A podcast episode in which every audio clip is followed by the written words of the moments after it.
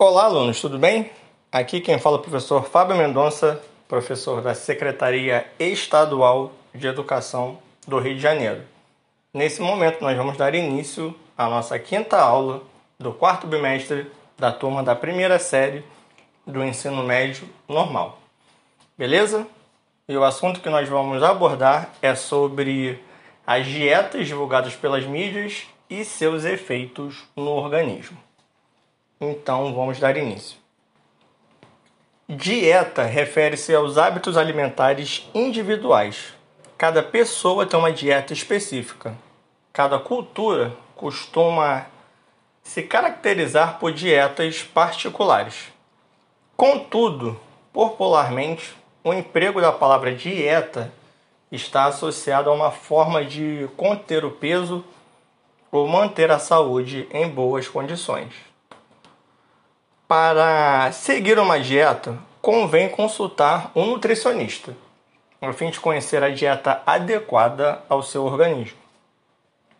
A escolha de alimentos certos, na proporção certa, bem como a prática de exercício físico com orientação de um especialista, no caso professor de educação física, evitando uma vida sedentária é considerada fator essencial para a manutenção da saúde.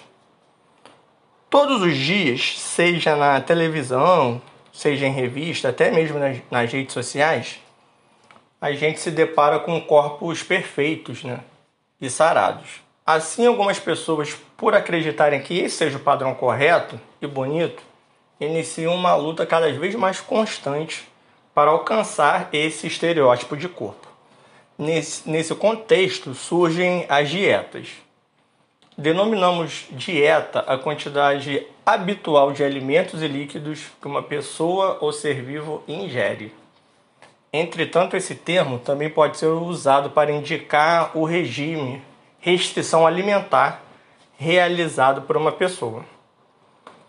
Esses regimes são realizados normalmente com o objetivo de diminuir a quantidade de gordura no corpo ou para adquirir massa muscular. Entretanto, uma dieta também pode ser feita para controlar os nutrientes que uma pessoa doente ou em recuperação podem ingerir. As dietas feitas para se alcançar um corpo perfeito, assim como as dietas para doentes, devem ser feitas por um médico ou nutricionista. Apenas esses profissionais são capazes de avaliar o estado de saúde e identificar os erros cometidos na alimentação. Então, com isso, pessoal, aprendemos a importância de você consultar um profissional adequado e sa saber que todo o processo de indicação alimentar ele é individual. Não adianta nada eu pegar um processo de um coleguinha meu, de um parente meu e tentar colocar ele como sendo adequado para você. Isso não existe. Então todo esse processo ele tem que ser feito de maneira individualizada. Beleza, pessoal?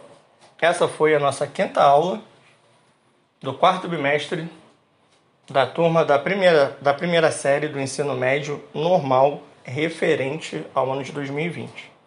Aqui quem fala é o professor Fábio Mendonça. Eu espero que vocês tenham gostado dessa aula e até a próxima.